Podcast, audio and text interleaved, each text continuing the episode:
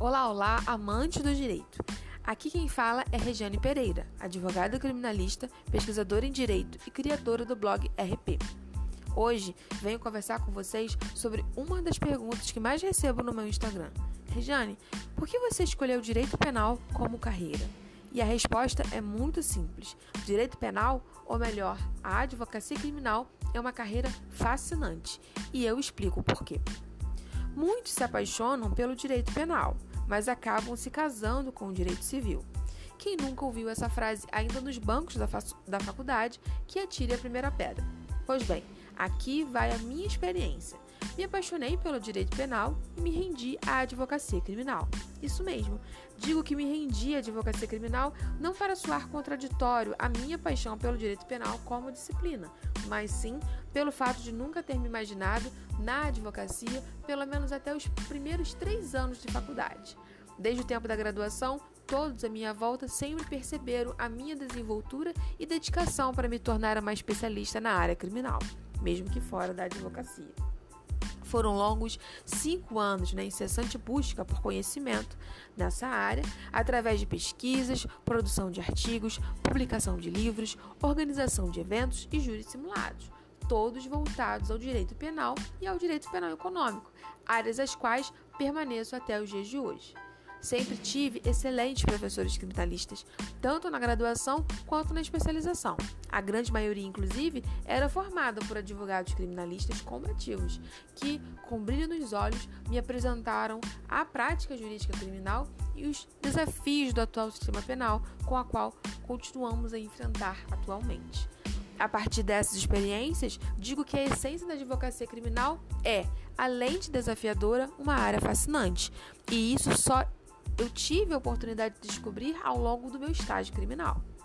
Fascinante pela oportunidade que nós, advogados criminalistas, temos em lutar por justiça, pelos direitos de nossos clientes, sejam eles réus ou vítimas, sempre atuando em defesa de direitos estabelecidos pela nossa Constituição, ou seja, pelas garantias fundamentais, desde a dignidade da pessoa humana, a liberdade de ir e vir e a liberdade de expressão, bem como outros direitos. Muitos alunos e amigos continuam a me perguntar o porquê escolhi a advocacia criminal. E alguns motivos eu já listei. E o que um advogado criminalista faz de fato? Em poucas palavras, eu sempre digo: atua na defesa de direitos e na observância de que a lei seja cumprida, sem excessos ou violações. Após ter descoberto que, além da carreira acadêmica, eu queria me dedicar com mais profundidade à área criminal e que não tenho, pelo menos até o presente momento, perfil para ser membro do Ministério Público ou da magistratura, acabei me rendendo à advocacia criminal. Assim, teria mais oportunidades para seguir em frente com meus projetos sociais em defesa dos direitos humanos. Ressalto que aplaudo de pé toda a competência e os trabalhos realizados pela Defensoria Pública. Em termos práticos, um criminalista pode atuar na advocacia criminal de fato, ou seja, na linha de frente, fazendo audiências em fóruns, diligências em delegacias, visitando presídios, realizando sustentações orais, enfim, atendendo seus clientes diretamente e quase sempre de forma contenciosa. Como também pode atuar de forma consultiva ou preventiva, com consultoria jurídica e assessoria jurídica, seja para pessoas físicas ou pessoas jurídicas, elaborando teses e estratégias defensivas mais benéficas aos seus clientes, ou pareceres e opiniões legais em casos concretos. Quando me pergunto quais são os principais nichos da advocacia criminal, eu penso que a advocacia criminal, assim como as demais áreas do direito, é extensa, podendo o advogado criminalista estabelecer seus nichos pelas espécies de infrações ou delimitá-los conforme seu público-alvo. Por exemplo, no Código Penal há vários tipos de infrações penais, como crimes contra a vida, que, por exemplo, são o homicídio, o aborto, o infanticídio, crimes de lesão corporal, crimes patrimoniais, como roubo, furto, estelionato, crimes contra a administração pública, como crime de corrupção ou peculato, dentre muitos outros.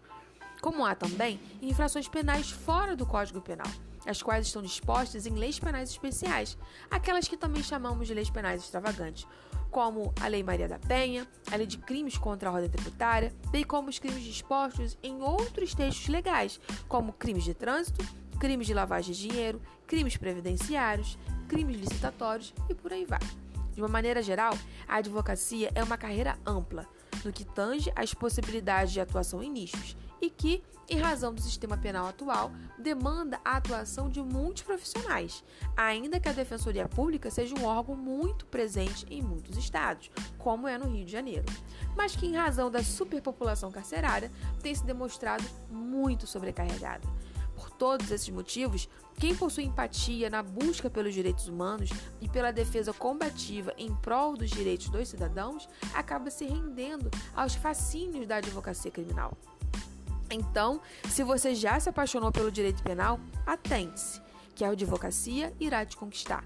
E se você for como eu, verás que é um caminho sem volta. E aí, gostou? Continue ligado nos meus, nos meus canais e acesse meu blog, regianepereira.adv.br blog.